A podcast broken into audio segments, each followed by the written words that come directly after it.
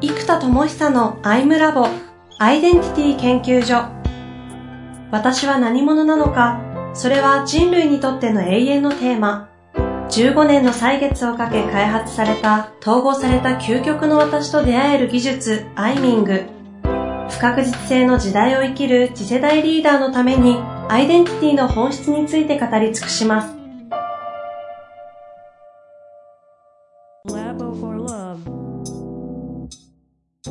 こんにちは、遠藤和樹です。生田智久のアイムラボアイデンティティ研究所。生田さん本日もよろしくお願いいたします。はい、よろしくお願いします。口癖カウンター。はい。1個前回出ました。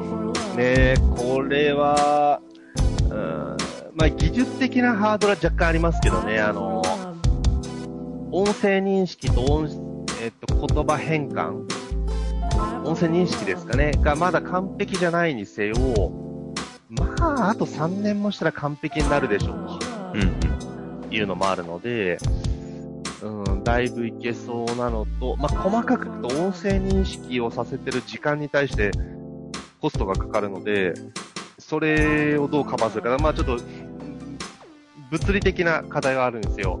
これ熱いですよね、と。うんうん。で、したときに、やっぱり爆笑名流感が、実はさっき言った、ワオとか熱いとか、マジウケるとか、うん大ラッキーとか、むしろこれって全部、今思えば当時爆笑名流と思ってなかったけれども、まさにこう爆笑名流を呼び起こす呪文というかスイッチみたいなもん。だったわけですよね。で、反応の前に口癖を言うって大ラッキーって言ってたのは意外と言いながら僕自分でそれすげえなと思ったんですよ。うんうん。物事が起きて、なんか、うっと思って、あ、どうしようってこう反応が起きるじゃないですか。うん。物事が起きた瞬間に口癖言うことで、もう反応がそもそも、その口癖の先の反応になっちゃうコップが割れた大ラッキーって言った後に、解釈がその後に始まるじゃないですか。うんうん。っていう、その反応の前の口癖うん。特にやっぱり気落ちしやすいネガティブな出来事ネガティブに対して出来事が起きた瞬間の大ラッキーはインパクトだったんですよね。おーだからネガティブなことが起きた時にどんな口癖を持つか。うわーやらかしたーって最初来たり、うわマジかよーとか来ちゃうじゃないですか、最初に。うん。だこれが、ネガティブが来たら、おっと思った瞬間、大ラッキーって癖がついてると、やっぱりそうなっちゃうじゃないですか。うん。大ラッキーから始まる。うん、しかも、採用が埋まって概念とか、インサイトマップ的にも、必ずしもネガティブな出来事がネガティブを引き起こすとは限らないわけですよ。うんうん。っていう採用が馬的要素だとしても、大ラッキーっていうのはそんなに間違ってないというか、今の思想としても。そう。これあの、ビーイングは上げ、上が、上げていく方がいいのかわかんないですけど、その、上がるというのがいいとするなら、なんかその、大ラッキーとか、ワオとかマジとかも、マジでみたいなやつって、なんかこう、イメージですよ、僕の。陽っぽい認認識があるんですけど、なんか、生田さんの扱ってるものって、陰陽の統合じゃないですか。うん、うん。この、そっちのように触れすぎるビーングッズを作ることが、なんかこう、統合としての、ここの辺ってどう、どう考えてるのかなというのは。えーっとね、これは、陰陽で考えると、まあ、50%ぐらいでいいかなっていうのが1個の落としどころの可能性の1個。1日の発動率うん。つまり、そうであるとそうではないが、半々ぐらいで陰と陽かなっていうのもあるし、ああ。あと、ベースのエネルギーが陽か陰かってのもありますよね。うん。で、僕の場合は実はビーイングが本当は陽なのかな陰なのかなちょっとわからないな。だから明らかに発明家って陰な感じがするんですよ。要は、冷静とか、思合的なので、外に出てボーンと行く感じじゃなくて、深く深く潜っていく感じなので、陰陽でいくと陰な感じがするんですね。だからやっぱりこう真面目とか硬くなっちゃうし、なんか論理が強いので、うん、理性と感性ってこう理性のが冷たい陰な感じで、感性のがあったかいような感じがするので、うん。だ僕の場合やっぱ陰のその、なんつうのかな、ロールが強いから、陽は、あ陽じゃない、ビーイングは陽が100%でも良さそうな感じがします。おー爆。笑明流。おーおーと、多分、陰である深まっていく発明家と統合できそう、逆に。じゃあ逆にその日常の意識のいエネルギービーイングは、陽に転じていった方がいいってことですか意識して高めるのはそんな感じがしますね、特に今は。は。うん、だからこれが今度爆笑明流が板について明るすぎるとかなった時に、いやいや、もうちょっと俯瞰的な事故がいいよねってなったら、ビーイングの名前を変えてもいいかもしれないですね。はうん。あ。うん。ただ、明っていう字に、クリアっていう意味で言うと、ちょっと、スマートな感じ、明晰の明なので、それがちょっと陰的要素もあれば、明るいという表現で言うと陽になっていくので、結構明っていう字がね、統合的な感じはするんですよね。うん。あとね、竜もね、意外とね、邪竜的な敵として描かれる場合と、神とか味方として描かれる場合が竜っていうのも結構あるので。確かまあ竜も結構邪悪な存在であり、神聖な存在でありっていうのが両方ありそうだし。まあ、爆心っていうのもね、なんかやっぱり乱暴だったり、ちょっと盲信だったり、なんか、綱渡り的だったりするイメージと、突破力みたいなプラスのイメージもあるので、やっぱ失敗を笑い飛ばすっていうニュアンスとね、うまくいって爆笑するっていうニュアンスもあるから、まあ、ある種全部に引用がある感じもしますけどね。ほうほうほう。そういう考え方のもとでですね。でちょっと気になったものね。はい。いやでもそうですよね。そこ大事ですよね。陽極まって陰になっちゃいますからね、やりすぎるとね。うん。う。うんん。っ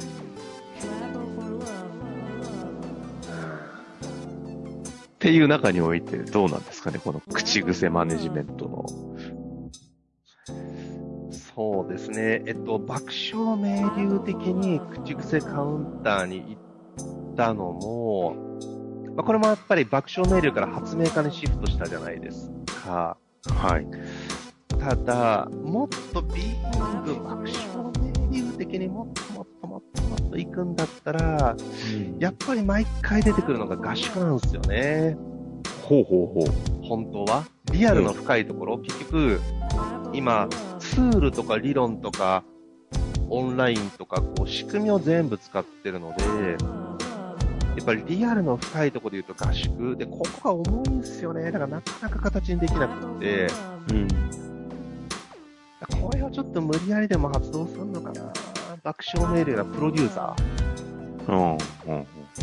プロデューサーが毎回発動しないです。で、やっぱり今もプロデューサーが発動すればもっと行くなって感じと、爆笑メールを思いっきりやるとプロデューサーモードが強くなる気がしてるんですよね。はあこれ合宿が毎回出るなーって言ったのは、何、何として出てきた感じのニュアンスなんですか？まあね、プロデューサーとイノベーターなんですよね。ああ、そっちなんだ。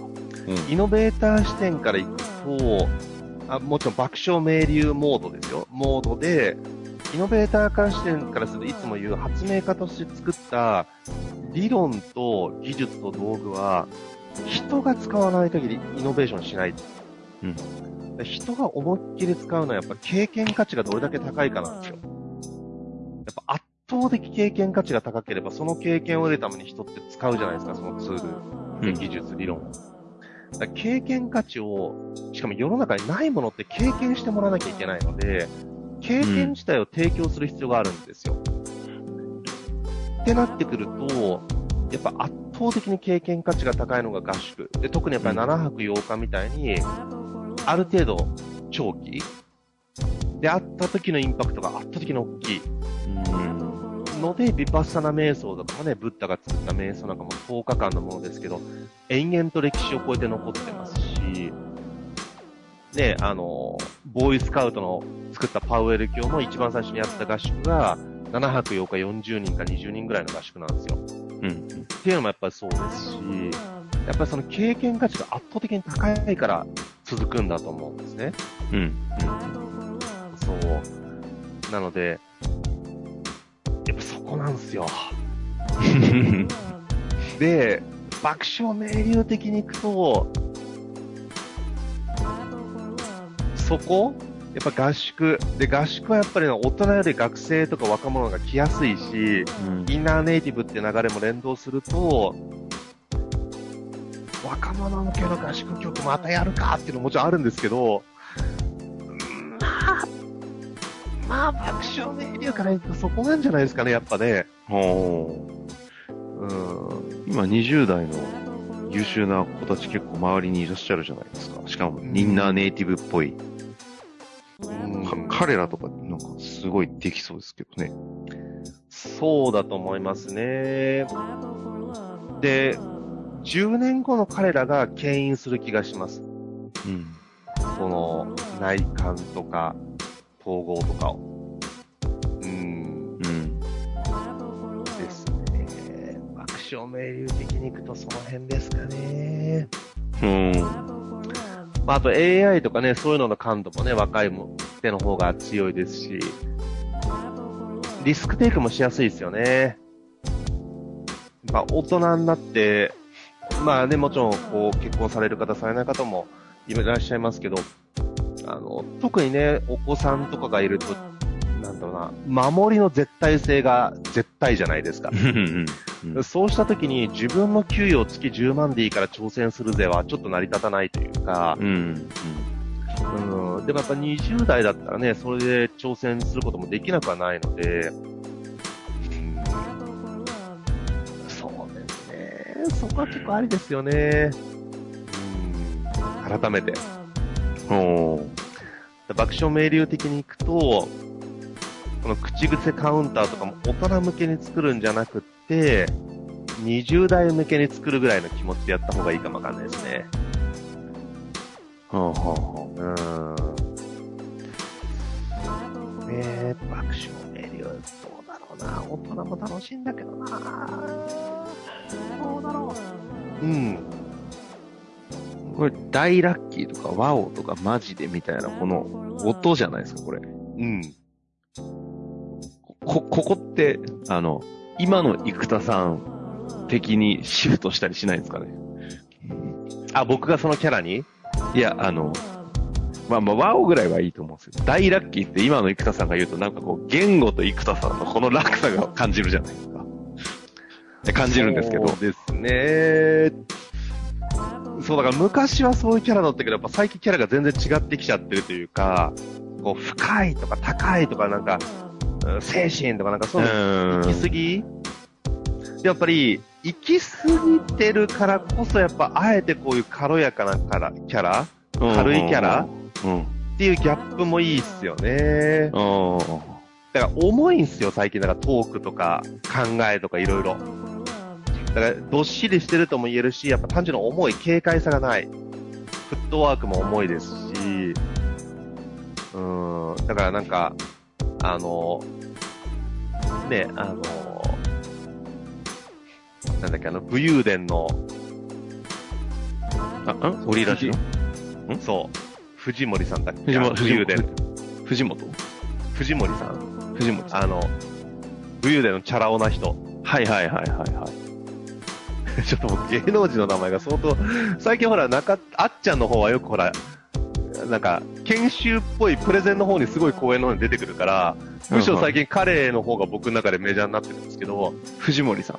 そう、藤森さん。はい。だから彼のチャラ男キャラってあるじゃないですか。僕、んああいうチャラ男キャラじゃないんですけど、うん。なんつうのかな、ちょっとラテンっぽいキャラだった時期もあるんですよね、若い時は。あ、そうなんですか。大ラッキーとか、うん。ワーオみたいな感じ。とか、もうなんか、会う人会う人こう、なんつうのかな、こう、ラテンキャラで、ある種こう、女性を褒めるじゃないですけど、うん。わーお、今日も綺麗だねとか、こう、挨拶のように、普通に、おはようくらいの感じで言ってたわけですよあ、ね。そうなんですね。僕知らない世代時代ですね。だからもうその時期とかは、とりあえず例えばなんか仕事で、まあ今時やったらセクハラとか言われちゃうのかな、もうそうですね。一応キャラだったんですけど、うんなんかそのね、電話とかも、あ、とりあえず声聞きたくて電話したんだけど、みたいな。チャラ男やん。いや、ついでなんだけど、あの件どうなったみたいな。逆だろ、みたいな。そう、みたいなことをこうジョークで言うような、うんまあ一応なんか距離感とか一応感じ取ってたので、なんか、セクハラっぽくはなってないはずです。まあ、あと20代だとセクハラにならないじゃないですか。これが、まやっぱ40代とね、20代だとそうなっちゃうんですけど、うん。そう。なんかそういうこう、ちょっと、なんですかね、イタリア人っていうか、ラテンっぽいキャラだった時もあったので、そうだああいうなんかそう、軽やかな感じ？うん大ラッキーとか、マジウケるとか、暑いとか、暑いねとか、だからそういうのが前ないっすよね、最近ね。だから、ああ、僕知らないですね。ねえ、知らない、そうですよ。。特に発明家に引きこもってたから余計そうなんですよね。ほうほうほそう、だからなんかそういうエネルギーをもう一回、軽快さ？う。うん。だから軽さというのはね、チャラさにもなっちゃうかもしれないですけども、うん、なんかやっぱ軽やかな感じとスマートな感じが、なんかやっぱ統合される感じが本当はいいですよね。ああ。今なんかし喋ってる感じは、軽快さを持ちながら、あの、重い感じの、あの、深い感じありますけどね。いや、そうそう、だからちょっとね、やっぱり声色もそうだけどね、完全に息と声が、この4回目で、やっぱ3回目の口癖カウンターあたりから明らかに変わりましたね。入りましたよね。だから、入りました。いや、だから皆さんもやっぱこういうのがいっぱいあるんだと思うんですよね。うん。結構いい感じにも入ってきてます。うんうん。だからもう、いっそのこと YouTuber とかやったらいいかもしれない。違う違う違う、ちょっと待って、ちょっと待って。と、止める 止める。あ、でもまあ確かに面白い。大ラッキーって1日100回言ってみたいや、みたいなやつしかもそっち。大ラッキー、大ラッキー、大ラッキー、大ラッキーで、とか、大ラッキーとか言って、なんなのこの人みたいな、コメント欄荒れるみたいな。やばいわ、それ。あいや、うん。そういうことね、い生田さんあれですね、あの、爆笑メール出すと、そ、そこまで、そんな感じになっちゃうのね。いや、で、それで、いやね、はい普通にやっちゃ面白くないから、僕のはい真面目っていうか発明家モードですよ。これはうん脳波系とか僕今買ったからね。いやいや、今、あの、リスナーの方は見れないですけそうそう、ど、見れないですけど、脳波系。本当のやつですね、それ。本当のやつ。なんかね、20点ぐらいセンサーがついてるんですよ。で、いや、これ使って大ラッキー言ってる時ほら、なんとかが出てるじゃん、みたいな。あ、そうなると面白いわ。そうそう。とか、それを結構、そう、一流の経営者とやってるとかね。ああ、あ、そう、それ見たい。うん、それ見たい。この人すごいのかバカなんだかわかんないやつですよね。そう。もはややばいっていう。な YouTuber はちょっとアイデンティティ的に僕はちょっと、あなんかあれだなと思ってるんですけど、やっぱほら若いじゃないですか、エネルギーが。だから、ちょっとなんかほら、40歳の人がわーいってやってると、ちょっと痛々しい感じがするというか、まあそんなことないのかもしれないですけど、なんかここに裏の背景が本気だったら、うん、脳波系出てきてね、この人めちゃくちゃ分かってんじゃんみたいな。